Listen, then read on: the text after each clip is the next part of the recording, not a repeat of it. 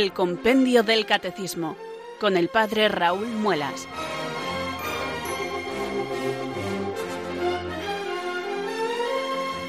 Muy buenas tardes queridos oyentes de Radio María, son las 4, las 3 en Canarias. Aquí comienza una nueva edición del Compendio del Catecismo. Reciban un saludo muy cordial desde Talavera de la Reina del Padre Raúl Muelas que un día más les habla desde estos micrófonos de Radio María, la radio de la Virgen, la fuerza de la esperanza. Sed todos bienvenidos.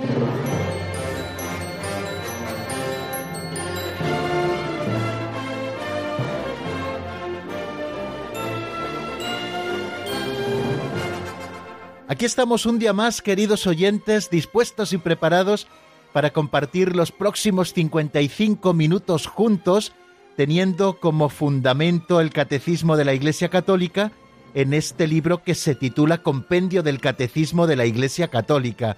Ya saben que es nuestro libro de texto en el que nos basamos cada día para profundizar en la doctrina católica. Este resumen del Catecismo Mayor de la Iglesia que se nos regaló en el año 2005 y que cada día vamos desgranando poquito a poco, sin prisa pero sin pausa, como me gusta recordarles, para que sepamos mejor lo que tenemos que creer lo que tenemos que vivir, lo que tenemos que celebrar y cómo tenemos que orar.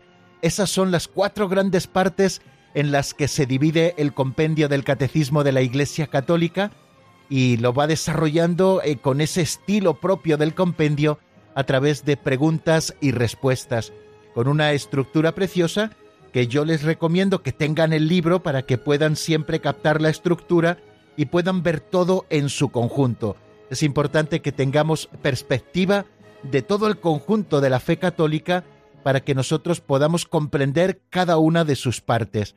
El depósito de la fe ha sido confiado por Dios a la Iglesia y ella con la autoridad de su magisterio nos lo presenta y nos lo enseña para que nosotros podamos profesar no nuestra propia fe, sino la fe de la Iglesia. Decimos creo porque la fe ha de ser un acto personal pero decimos también creemos porque la fe es un acto comunitario, porque prestamos nuestro asentimiento a la fe de la Iglesia. Y para llevar a cabo esta tarea necesitamos la ayuda de Dios, estamos muy convencidos de ello. Por eso cada día, cuando vamos a disponernos a abrir el compendio del Catecismo, siempre elevamos una oración al Espíritu Santo. También hoy le decimos así. Ven Espíritu Santo, llena los corazones de tus fieles y enciende en ellos el fuego de tu amor. Envía Señor tu Espíritu que renueve la faz de la tierra. Oh Dios, que llenaste los corazones de tus fieles con la luz del Espíritu Santo, concédenos que guiados por el mismo Espíritu, sintamos con rectitud y gocemos siempre de tu consuelo. Por Jesucristo nuestro Señor. Amén.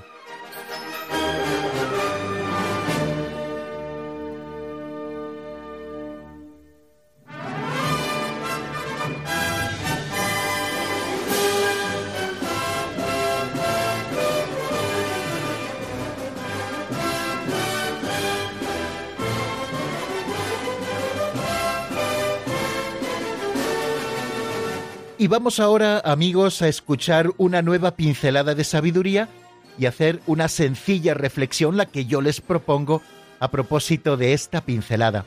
La de hoy se titula Un joven de 80 años. Vamos a ver qué nos dice.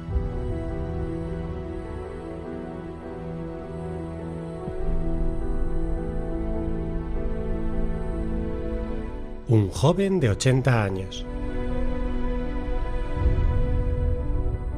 La vejez, más que de la edad, es cuestión del corazón. Muchas personas no son nunca jóvenes. Algunas jamás son viejas. Nunca seré viejo. Para mí, la vejez es y será siempre tener 15 años más de los que tengo. Esos viejos que se sientan a esperar la muerte ya no viven. Mientras se vive hay que esperar la vida. No depende de nosotros tener un año más, pero sí que este año más sea el que nos hace viejos o simplemente un año que se añade a nuestra vida. Los que criticaron la elección de un anciano de ochenta años, como Juan XXIII, emudecieron pronto ante la paz y alegría que irradiaba su humanidad. Yo he llegado al postre, decía con humor, pero os aseguro que es sabroso. Mientras tenemos tiempo, hagamos el bien. Gálatas capítulo 6 versículo 10.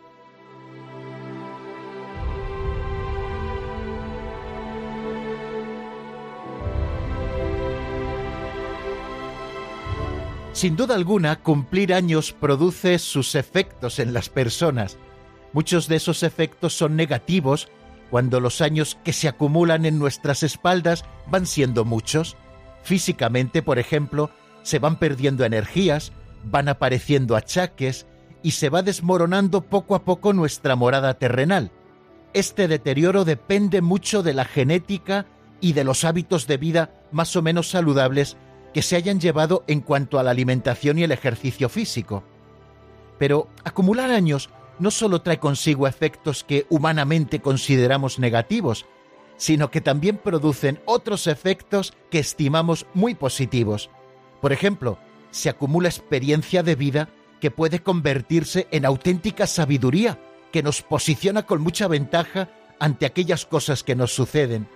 Toda esta experiencia nos ayuda a relativizar las cosas menos importantes y a poder centrarnos en lo que verdaderamente importa. Pero encontramos también en la vida otra serie de factores que no dependen de la fecha de nacimiento que aparece en nuestro documento de identidad. Esos elementos son los que pueden llevarnos a calificar de viejos a personas que tienen 20 o 30 años o a calificar de jóvenes a otras que suman 80, 90 o más años. Me refiero al tono vital, a la actitud que se tiene para afrontar el presente y también el porvenir. Evidentemente, ni sé ni pretendo hacer un análisis exhaustivo y serio de todos esos factores que hacen de una persona joven o viejo independientemente de su edad. Pero si me lo permiten, sí deseo resaltar tres elementos que indefectiblemente encontramos en las personas que calificamos de viejas, sean cuales sean sus años. Bien, estos factores son los siguientes.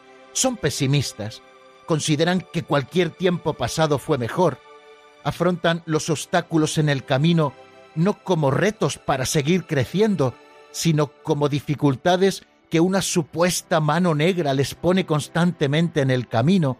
Esa actitud les convierte frecuentemente en personas tristes y cascarrabias, se vuelven recelosos y desconfiados frente al futuro y frente a los que les rodean.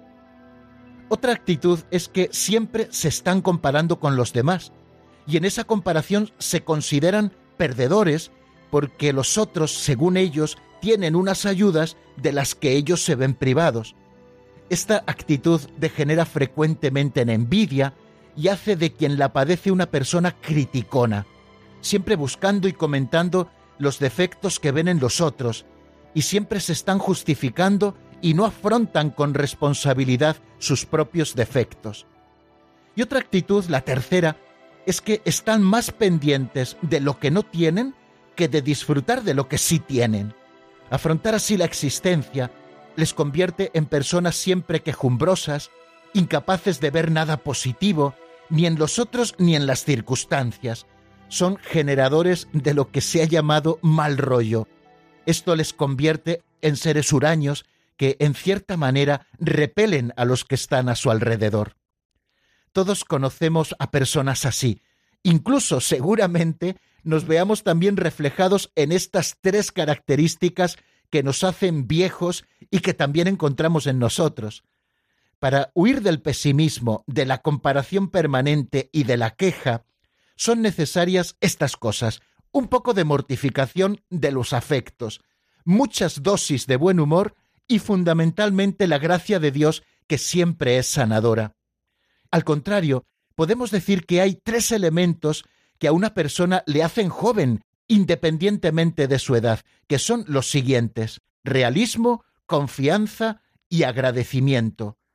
Quien cuida estas tres actitudes, junto con la del buen humor, no será nunca viejo. Nunca se sentará a esperar la muerte, sino que siempre esperará la vida. Irá añadiendo años a su existencia, pero no envejecerá su corazón, porque cada minuto de vida que Dios le regale será siempre una nueva posibilidad para hacer el bien.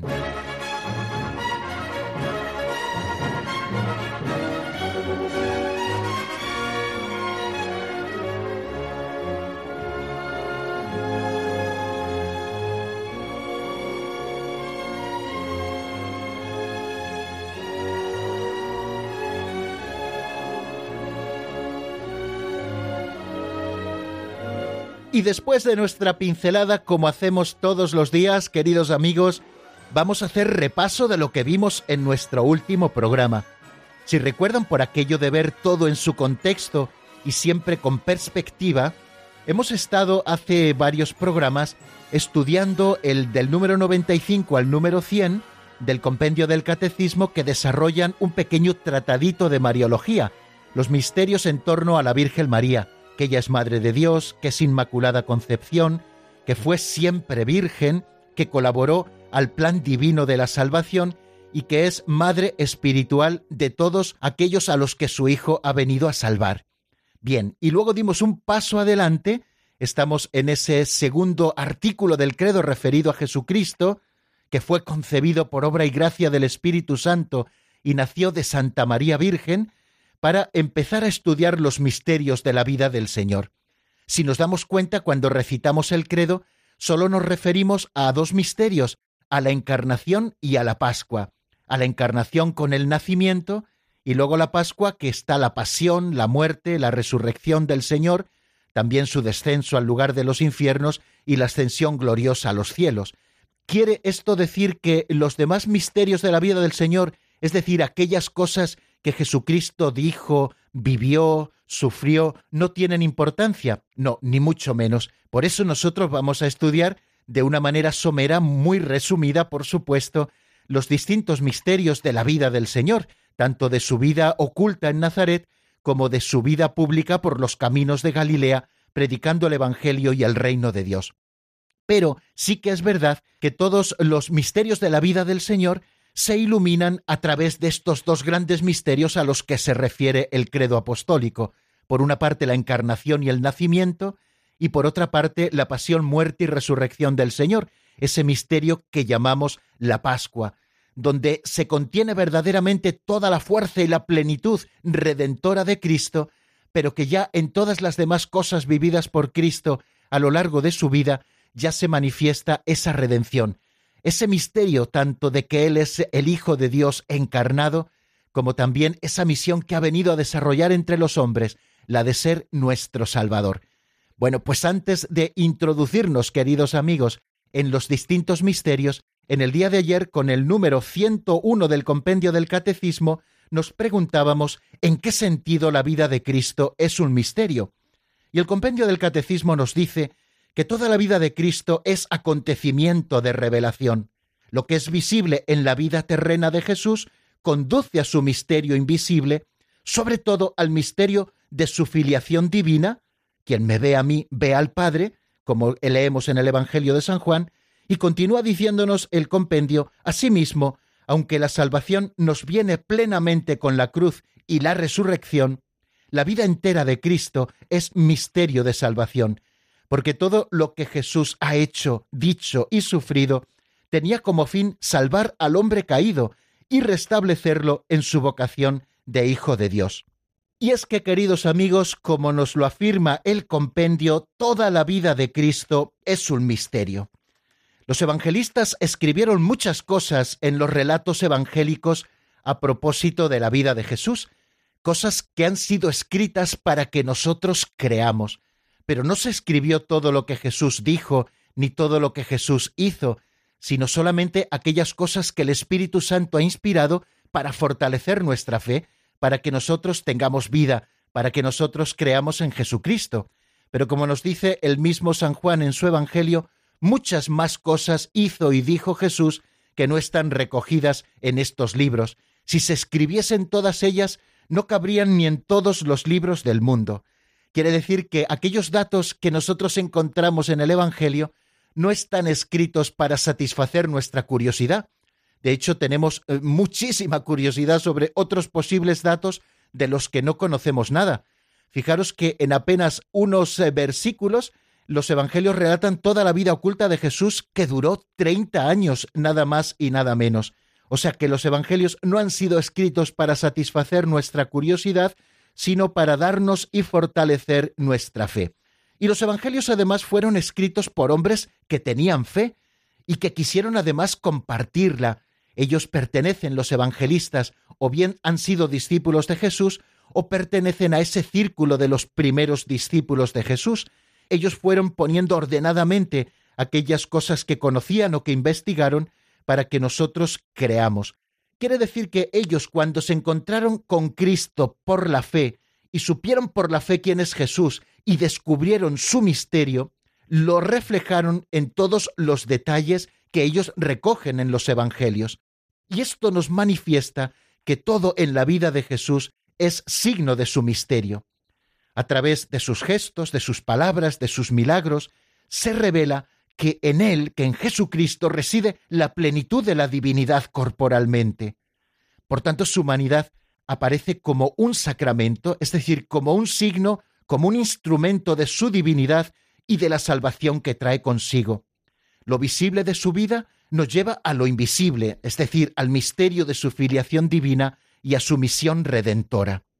Toda la vida de Cristo, por tanto, es un misterio, y nosotros nos preguntábamos qué rasgos comunes encontramos en todos los misterios de la vida de Jesús, nos refiramos al momento concreto de su vida al que podamos referirnos. Bueno, pues en primer lugar, decir que toda la vida de Cristo es revelación del Padre. Ese es un rasgo común de todos los misterios de la vida de Jesús, de todo aquello que Jesús vivió. Todo en la vida de Cristo es revelación del Padre. Quien me ve a mí, ve al Padre, nos dice San Juan en su Evangelio. Son palabras que Jesús le dice al apóstol Felipe. Y el Padre también es el que nos da testimonio del Hijo para que nosotros veamos que Él es la revelación del Padre. Cuando en el bautismo se abren los cielos y se escucha la voz del Padre que dice, Este es mi Hijo amado, en quien me complazco, escuchadle, nos está indicando que Cristo es la plena revelación del Padre. Nos está manifestando, por tanto, Jesucristo, hasta en los rasgos más pequeños de su vida, ese amor infinito de Dios. Otro rasgo común a todos los misterios de la vida de Jesús es que toda la vida de Cristo es un misterio de redención. La redención, como nos dice el compendio del Catecismo, así lo hemos escuchado en este número 101, nos viene ante todo por la sangre y por la cruz y por la resurrección. Pero este misterio está actuando ya en toda la vida de Cristo. Jesucristo no estuvo treinta años perdiendo el tiempo en Nazaret, sino que estuvo preparándose y estuvo ya con su vida ordinaria, callada, escondida, redimiendo al mundo. Cuando Cristo se hace pobre, lo hace para enriquecernos. Su palabra nos purifica, sus oraciones y exorcismos expulsan de nosotros al maligno, en su resurrección nos justifica, quiere decir que todo en la vida de Cristo es un misterio de redención, y ese es otro rasgo común a todos los misterios de la vida de Jesús. Y el otro rasgo que resalta el Catecismo Mayor de la Iglesia es que toda la vida de Cristo es un misterio de recapitulación. Todo lo que Jesús hizo no fue para entretenerse o no fue mirando para sí mismo, sino que fue para restablecer al hombre caído en su primera vocación. Y esto de suerte que todos los misterios de Cristo nos han de llevar a vivir nuestra comunión en ellos. Toda la riqueza de Cristo es todo para el hombre y constituye el bien de cada uno. Son palabras de San Juan Pablo II en la Redentor Hominis, en el número 11, que ayer resaltábamos. Cristo, como hemos dicho, no vivió su vida para sí mismo, sino para nosotros, por nosotros los hombres y por nuestra salvación, esto desde su encarnación y hasta su muerte que fue por nuestros pecados, y en su resurrección, puesto que resucitó como primicia de todos los que han muerto, para nuestra justificación. Y ahora actualmente Cristo en el cielo, después de su ascensión, permanece como nuestro abogado junto al Padre y vive siempre para interceder por nosotros, siempre en favor nuestro. Y Jesús en toda su vida se manifiesta también como nuestro modelo. Él es el hombre perfecto, el que nos invita a ser discípulos y a seguirle en el camino. Su anonadamiento, por ejemplo, su abajamiento, su kénosis, nos da un ejemplo a imitar. Su oración nos atrae a nosotros a orar. Su pobreza nos llama también a aceptar la privación y las persecuciones. Y es que todo lo que Cristo vivió hace que podamos vivirlo con Él y que Él lo viva en nosotros. Lo expresaba muy bien San Juan Eudes en un texto que ayer tuvimos la posibilidad de escuchar y que hoy no me resisto a repetírselo. Debemos continuar, dice así, y cumplir en nosotros los estados y misterios de Jesús, y pedirle con frecuencia que los realice y lleve a plenitud en nosotros y en toda su vida, porque el Hijo de Dios tiene el designio de hacer participar y de extender y continuar sus misterios en nosotros y en toda su Iglesia, por las gracias que Él quiere comunicarnos y por los efectos que quiere obrar en nosotros gracias a estos misterios, y por este medio quiere cumplirlos en nosotros. Bástennos estas palabras, queridos amigos, para recordar aquello que estuvimos diciendo ayer. Eh, a propósito del 101, ¿en qué sentido toda la vida de Cristo es un misterio? Y después de estudiar esto, damos un paso adelante para irnos introduciendo en los distintos momentos de la vida del Señor y en las enseñanzas que para nosotros tienen, para que nosotros podamos vivirlas en Él.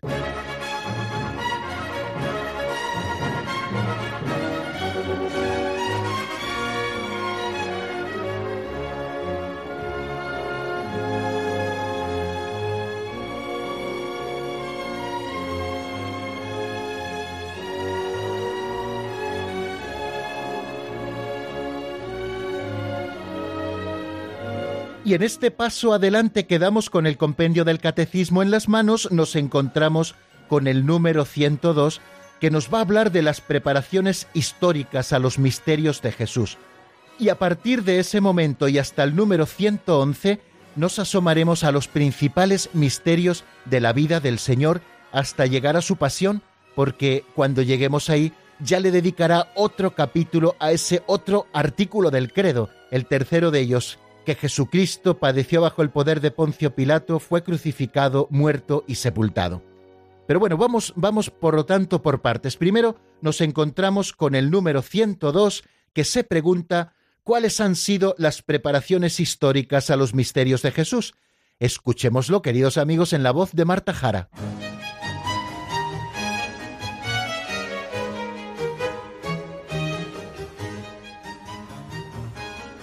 Número 102. ¿Cuáles han sido las preparaciones históricas a los misterios de Jesús? Ante todo hay una larga esperanza de muchos siglos que revivimos en la celebración litúrgica del tiempo de Adviento. Además de la oscura espera que ha puesto en el corazón de los paganos, Dios ha preparado la venida de su Hijo mediante la antigua alianza, hasta Juan el Bautista, que es el último y el mayor de los profetas.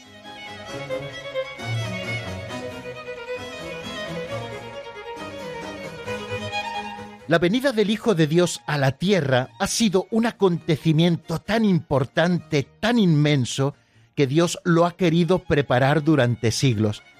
Recuerden aquel pasaje del libro del Génesis en los primeros capítulos, en el capítulo 3 en este caso, que estuvimos estudiando ya en su momento en el compendio del Catecismo, que se ha conocido como el protoevangelio.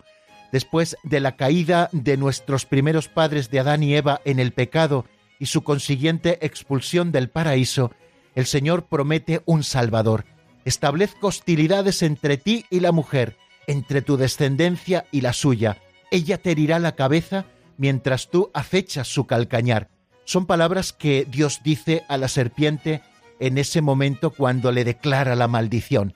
Desde ese momento Dios no ha cesado de buscar a los hombres, y lo hemos visto en las distintas etapas de la historia de la salvación como Dios hace una primera alianza con Noé y con sus descendientes, como más tarde elige a Abraham y lo conduce a una tierra que Dios quiere regalarle y le promete una descendencia numerosa como las estrellas del cielo o como la arena de las playas marinas, como Dios también luego saca a su pueblo elegido de la esclavitud de Egipto a través de Moisés, con la colaboración también de Aarón, y lo conduce por el desierto, y con este pueblo en el desierto hace una alianza según la cual ellos serán su pueblo y Dios será para siempre su Dios, como les establece nuevamente en la tierra prometida, como a pesar de que Dios siempre permanece fiel, el pueblo a veces idolatra a las obras de sus manos y es infiel a Dios, y Dios siempre sale valedor de su pueblo y vuelve a buscarlo,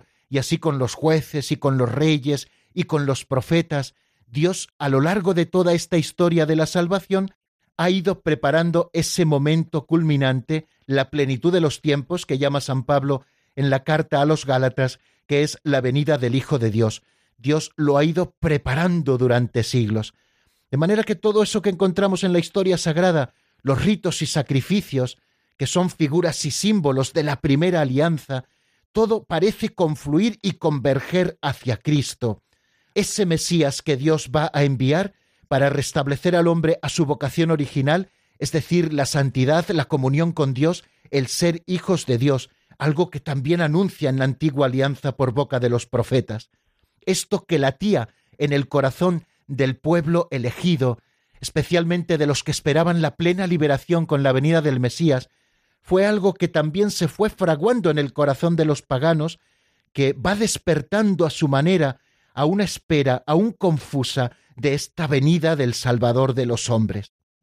Quizá el personaje más importante que encarna todos esos valores de la espera y sobre todo del cumplimiento de las promesas es San Juan el Bautista, el precursor inmediato del Señor, enviado por Dios para preparar un camino al Mesías. Había una creencia en el antiguo pueblo judío, eh, según la cual antes de que llegara el Mesías, vendría un profeta con el poder de Elías a preparar al pueblo. Elías, que había sido arrebatado en un carro de fuego hasta el cielo, volvería para preparar el camino del Salvador. Pues bien, la Iglesia siempre ha reconocido a San Juan Bautista como ese Elías que vuelve para preparar el camino del Señor. Él es el profeta del Altísimo, el que sobrepasa a todos los demás profetas. Es el último de todos ellos y que inaugura con su ministerio el Evangelio, la buena noticia, el reino que Cristo nos trae. Desde el seno de su madre, ya San Juan Bautista, como sabemos por los Evangelios, inaugura la venida de Cristo. Cuando María visita la casa de Isabel y saluda a la misma, la criatura saltó de alegría en el seno de Isabel y le lleva a exclamar ¿De dónde a mí que me visite la madre de mi Señor? En cuanto tu saludo llegó a mis oídos, la criatura saltó de alegría en mi seno. Este Juan Bautista, el precursor, el que prepara los caminos al Salvador, se goza en ser amigo del esposo y lo señala como el Cordero Inmaculado que quita los pecados del mundo. Este es Juan el Bautista, el que precede a Jesús, como les he dicho, con el espíritu y el poder de Elías, que da testimonio de Jesucristo con su predicación, con su bautismo de conversión y también con su martirio. Vemos en estas palabras, queridos amigos, cuáles han sido las preparaciones históricas a los misterios de Jesús. Dios no improvisa nada, sino que a través de los siglos ha querido preparar ese momento culminante de la historia de la salvación y de la revelación enviando a su Hijo amado. La Iglesia, ¿cómo celebra anualmente en su liturgia esta espera del Mesías? Pues a través de, del tiempo de Adviento. Con el tiempo de Adviento la Iglesia está actualizando esa espera del Mesías. Participa así en la Sagrada Liturgia en esa larga preparación de la primera venida del Salvador y nosotros que sentimos con la Iglesia que vive esto, renovamos también el ardiente deseo de la segunda venida del Salvador, cuando venga como juez universal al final de los tiempos, como juez de vivos y muertos. Por eso a lo largo de todo el tiempo de Adviento, la Iglesia recita esa antífona que es un canto en boca de la esposa, Maránata, ven Señor Jesús. Y también la Iglesia en su liturgia celebra esta espera del Mesías, tanto con la Natividad, con la fiesta de la Natividad de San Juan el Bautista, y también con la fiesta de su martirio, del martirio del precursor. La Iglesia se une al deseo de éste. Es preciso que Él crezca y que yo disminuya. Bien, bástennos estas palabras a propósito del número 102, cuáles han sido las preparaciones históricas a los misterios de Jesús, porque ahora, queridos amigos, en nuestro siguiente paso ya nos detendremos en los misterios del nacimiento y de la infancia de nuestro Señor Jesucristo. Nos detenemos un poquito en la palabra y avanzamos también con la música. Les propongo un tema de alfareros titulado Hasta que vaya a ti. Esta canción está sacada del álbum Todo mi amor es para ti. Enseguida estamos nuevamente juntos.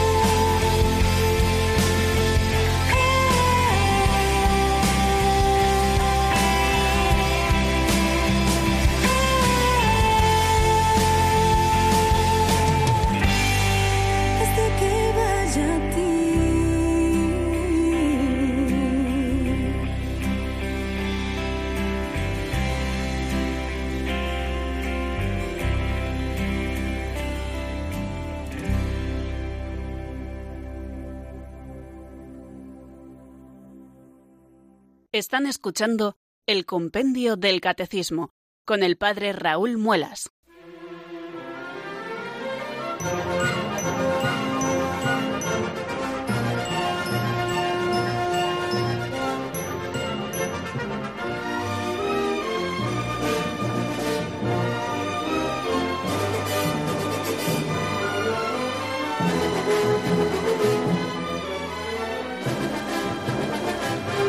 En el número 103 comenzamos el repaso a los distintos misterios de la vida del Señor y lo hacemos con los misterios del nacimiento y de la infancia de Jesús. ¿Qué es lo que se pregunta el número 103? ¿Qué nos enseña el Evangelio sobre los misterios del nacimiento y de la infancia de Jesús? Vamos a ver qué es lo que nos dice el compendio.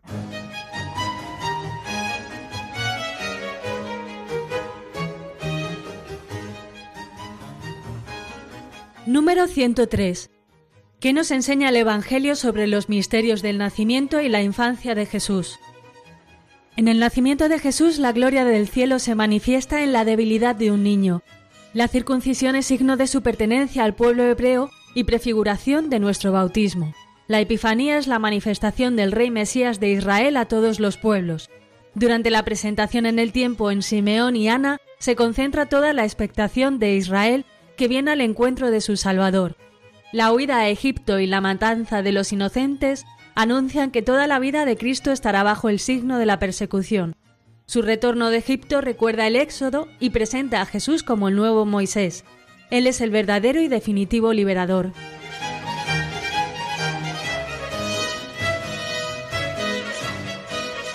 Como han podido escuchar, el compendio del Catecismo en este número 103 resalta seis misterios referidos al nacimiento y a la infancia de Jesús. Son el nacimiento de Jesús, la circuncisión, la epifanía, la presentación en el templo, la huida a Egipto y el retorno de Egipto. En estos seis misterios resume de alguna manera todo lo que sabemos sobre el nacimiento y sobre la infancia de Jesús. Y de cada uno de ellos nos da alguna pinceladita tan bien resumida que casi no nos hace falta más. A propósito del nacimiento, como lo hemos escuchado, eh, nos dice que en el nacimiento de Jesús la gloria del cielo se manifiesta en la debilidad de un niño. A través de la circuncisión encontramos un signo de la pertenencia de Jesucristo al pueblo hebreo, puesto que se comenzaba a formar parte del pueblo hebreo con ese rito de la circuncisión, y también es prefiguración de nuestro bautismo. Tercero, la Epifanía es la manifestación del Rey Mesías de Israel a todos los pueblos. O sea, el Rey Mesías que había sido revelado a Israel, se revela, se manifiesta también a todos los pueblos en la Epifanía. Cuarto, la presentación del Señor en el templo, en Simeón y Ana se concentra toda la expectación de Israel que viene al encuentro de su Salvador.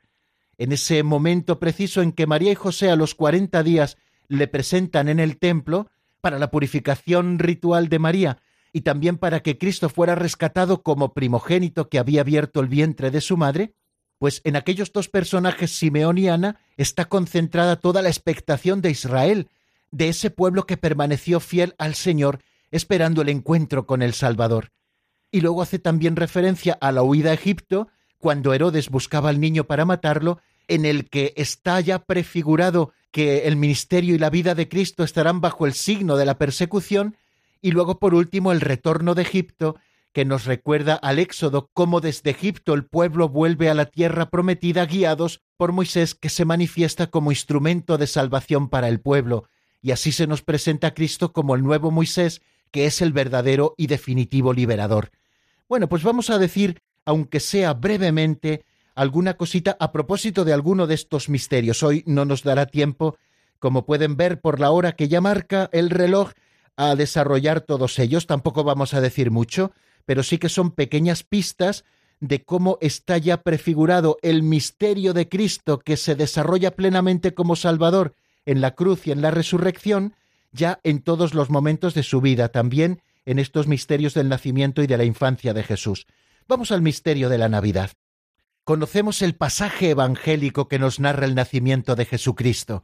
Lo encuentran en el capítulo 2 de San Lucas, de los versículos del 1 al 20. Se nos habla del nacimiento de Jesús y del anuncio a los pastores. permítanme que al menos lea esos primeros versículos que se refieren al nacimiento de Jesús.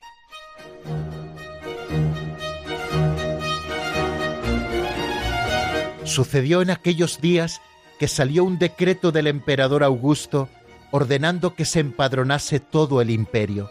Este primer empadronamiento se hizo siendo Cirino gobernador de Siria, y todos iban a empadronarse cada cual a su ciudad.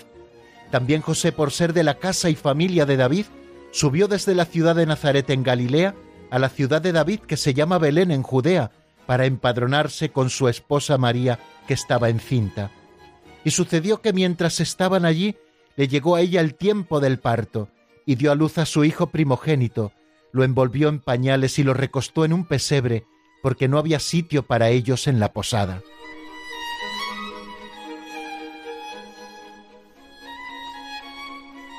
Después de este primer momento continúan los versículos siguientes con el anuncio a los pastores y la adoración que los pastores hacen del niño Jesús al encontrarlo con María y su madre y al ofrecerle también sus dones. Todo el misterio de la Navidad para nosotros es una llamada al camino de la humildad, porque así nació Jesús, en la humildad de un establo, en el seno de una familia muy buena, pero de una familia pobre. Luego vemos cómo son unos sencillos pastores los primeros testigos del acontecimiento central de la historia. En esta pobreza, ya se está manifestando la gloria del cielo. Así es el misterio de Dios, que manifiesta la gloria del cielo en la debilidad de un niño pequeño, Jesucristo, y esto es lo que sirve a todos de señal para reconocer a Jesucristo en ese niño pequeño que está en brazos de su madre. La Iglesia no se cansa de cantar la gloria de esta noche santa, la noche en que nació Jesucristo. Hay un texto de San Romano Melodo que nos ofrece el Catecismo Mayor de la Iglesia cuando nos está hablando de esto, que creo que es muy significativo y a la vez precioso. Hoy la Virgen da luz al trascendente, y la tierra ofrece una cueva al inaccesible. Los ángeles y los pastores le alaban, los magos caminan con la estrella, porque ha nacido por nosotros, niño pequeñito, el Dios eterno. En estas sencillas palabras se compendia preciosamente cómo toda esa gloria de Dios, que no pueden contener ni el cielo ni la tierra, se encarna en el cuerpo pequeñito de un niño que nace por nosotros en el seno de una familia pobre. Con esto a la vista, qué bien entendemos, queridos hermanos, esas palabras que dice Jesús en el Evangelio de San Mateo capítulo 18, en los versículos tres y cuatro. Si no os hacéis como niños, no entraréis en el reino de los cielos. Y es que hacerse niño con relación a Dios es la condición para poder entrar en su reino. Para eso es necesario abajarse. No sé si han tenido la posibilidad de visitar alguna vez la Basílica del Nacimiento de nuestro Señor en Belén. Bueno, pues cuando se entra a esa iglesia hay que entrar por una puerta muy estrecha, una puerta en la que tenemos que abajarnos necesariamente para poder entrar dentro manifiesta incluso físicamente esa puerta que da acceso al lugar donde Cristo nació, está manifestando, digo, de una manera muy gráfica esta necesidad que tenemos de hacernos como niños, de abajarnos, de hacernos pequeños. Y más todavía, es necesario nacer de lo alto, como le dice el Señor a Nicodemo en esa conversación que recoge San Juan en su Evangelio en el capítulo tercero. Es necesario nacer de Dios para hacernos hijos de Dios. El misterio de la Navidad se realiza en nosotros cuando Cristo toma forma en nosotros. Navidad es el misterio de este admirable intercambio. Así nos lo dice preciosamente las antífonas de la solemnidad de Santa María, Madre de Dios, en nuestra liturgia. Oh admirable intercambio. El creador del género humano, tomando cuerpo y alma, nace de la Virgen, y hecho hombre sin concurso de varón, nos da parte en su divinidad. Este es el admirable intercambio, queridos oyentes, que realmente estremece a la humanidad, porque en él se manifiesta la gloria de Dios.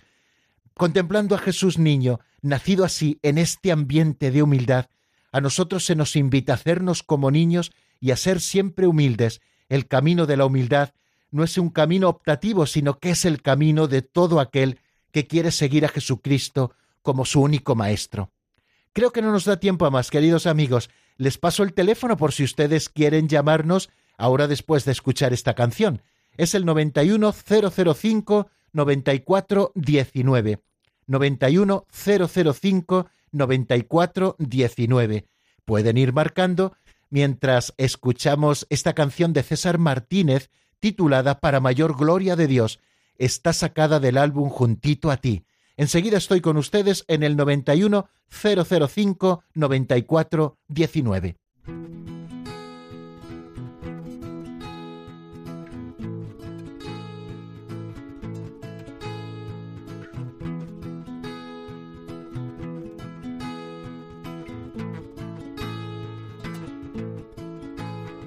Concédeme la gracia de que mis sueños, todos mis anhelos, todos mis deseos, concédeme la gracia que mis acciones, todos mis esfuerzos, todas mis intenciones sean para mayor gloria de tu nombre,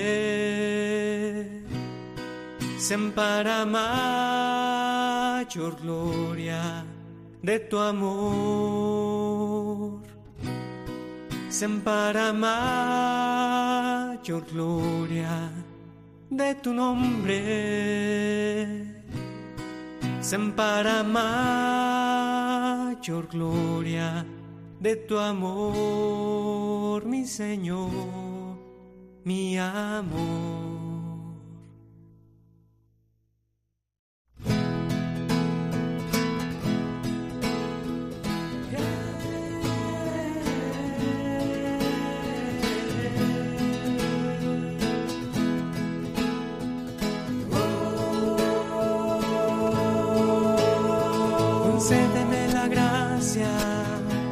Que en mis alegrías,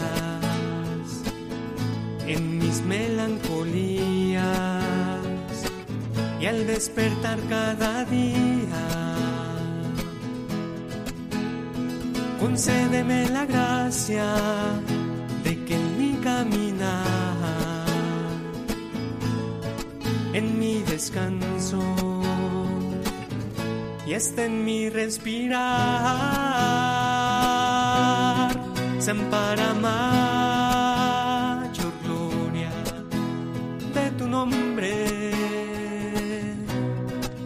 para mayor gloria de tu amor, para mayor gloria de tu nombre para mayor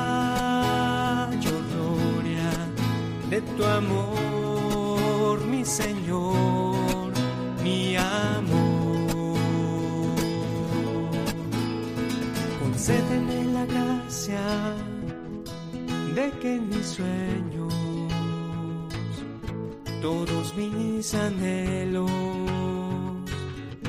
todos mis deseos,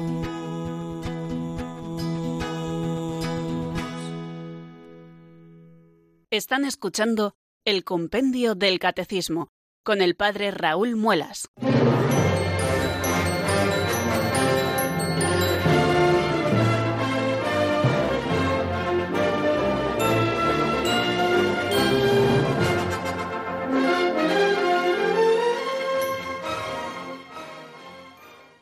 Once minutos quedan, queridos oyentes, para las cinco de la tarde. Estamos a 6 de febrero del año 2019 y gozosos de poder compartir una tarde más la doctrina católica aquí en Radio María, teniendo como base o como libro de texto o como guía, como ustedes quieran decirlo, este maravilloso libro que es el Compendio del Catecismo.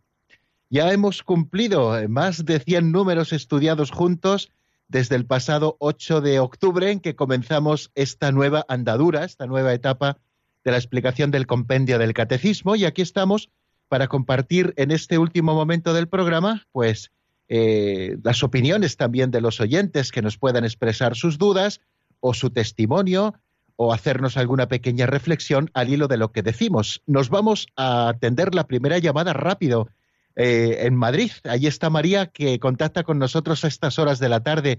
Buenas tardes y bienvenida, amiga. Pues muchas gracias, padre. Eh, mi pregunta es rapidita. Eh, yo quiero preguntarle si Jesús, o sea, nuestro Señor, tuvo una vida normal. Fui a la escuela, o sea, hacía, hacía vida normal hasta que él empezó su vida pública. Y yo tengo esa pregunta. Esa es una pregunta. La otra, que lo he preguntado, es nuestra madre, o sea, la Virgen. Eh, yo quiero saber ella hasta cuántos años murió. Yo sé que Jesús, nuestro Señor, 30, 33 más o menos. Pero ella, yo quiero saber eso porque, o sea, la quiero mucho. Entonces, no, o sea, lo siempre lo he preguntado, lo, lo he buscado, pero nunca he encontrado esa respuesta. Muy bien, pues vamos a dar las eh, respuestas en la medida de nuestras posibilidades. La primera, Jesús tuvo una vida normal. Eh, sí, efectivamente. De hecho, eh, en solo dos o tres versículos de la Escritura nos resume los 30 años de la vida oculta en Nazaret. Fue la vida extraordinaria dentro de la normalidad que vivió el Hijo de Dios en la tierra. Y esa vida fue redentora. Como nosotros vamos a ver, si Dios quiere, en el programa de mañana, vamos a decir esto, ¿no? Que, que Jesucristo ya estaba salvando, redimiendo a la humanidad en esa vida oculta, haciendo lo que cualquier niño de su época y de su edad iba haciendo a medida que iba creciendo, ¿no? Jesucristo eh, permaneció en, en, Nazaret al cuidado de sus padres, fue creciendo en sabiduría, en estatura y en gracia delante de Dios y de los hombres, ese niño aparentemente normal que era el Hijo de Dios y fue haciendo una vida absolutamente normal como la de todos los niños de su época. Pues en la medida en que ellos se formaban, eh, pues, eh, pues allí Jesucristo también estuvo, ¿no? Eh, recibiendo primero las nociones primeras de las letras, después aprendiendo a leer con la Sagrada Escritura, después estudiando la Sagrada Escritura. el Señor llevó una vida normal. María, ¿hasta cuántos años vivió? Pues no sabemos exactamente, no sabemos exactamente en qué año María tuvo ese momento de la dormición y de la ascensión, asunción, perdón, a los cielos. no, no, nos constan datos exactos por, a través de los evangelios o de los escritos neotestamentarios de cuál fue el momento en que María subió al cielo. Hay varias tradiciones, bueno, leyendas, no, leyendas en un sentido despectivo, eh, que nos recogen el momento, ¿no? Y, cómo fue el momento de la dormición de María, cómo reunió nuevamente a los apóstoles, y todos recibieron como, como un mensaje interior para volver a Jerusalén, para despedir a la Santísima Virgen que fue asunta en cuerpo y alma a los cielos. Pero nada nos consta a través de datos concretos. Bueno, vamos con una segunda llamada. También María, desde Zaragoza. Buenas tardes y bienvenida. Buenas tardes, Padre. Muchas gracias por todo lo que nos va eh, abriendo el Espíritu a, comprender todo lo que nos ama Dios. Mire, yo veo como, como que está siendo el compendio del catecismo, para mí por lo menos, está siendo como una anticipación de la eternidad aquí y ahora ya, porque estoy descubriendo cuánto me ama Dios y si a mí me ama tanto, ama al otro y al otro y al otro y a, la humanidad entera. Y entonces me está abriendo como a una fraternidad y a un deseo de paz y de alegría, pero en todos, y que mi alegría eh, crece eh, como me imagino que va a ser el cielo. Con la alegría de los demás, la alegría mía se va a hacer más grande todavía. Y el deseo de que Dios sea conocido a través de Jesucristo, que es el camino, la verdad y la vida, y que, que todo el mundo lo pudiera mm, oír esto para que la gente fuera más feliz, para que la gente pues fuéramos más amables, más, no sé, es el cielo en la tierra. Mire, estoy emocionada. Pues le agradecemos mucho, María, esta preciosa llamada y este bonito testimonio que hoy nos deja. ¿Cuánto le ayuda Radio María? y usted lo centraba un poco en este programa, en este espacio del compendio del catecismo, para sentir el amor de Dios y para profundizar en ese amor, que en definitiva es profundizar en la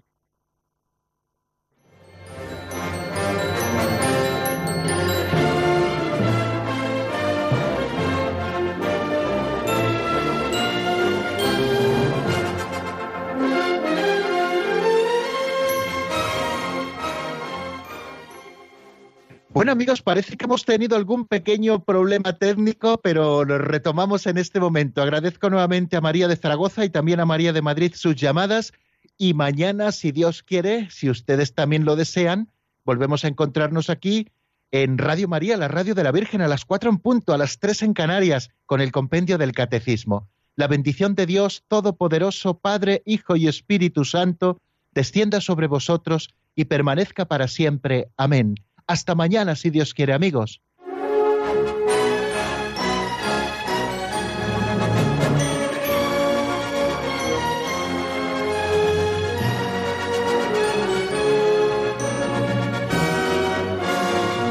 El Compendio del Catecismo con el Padre Raúl Muelas.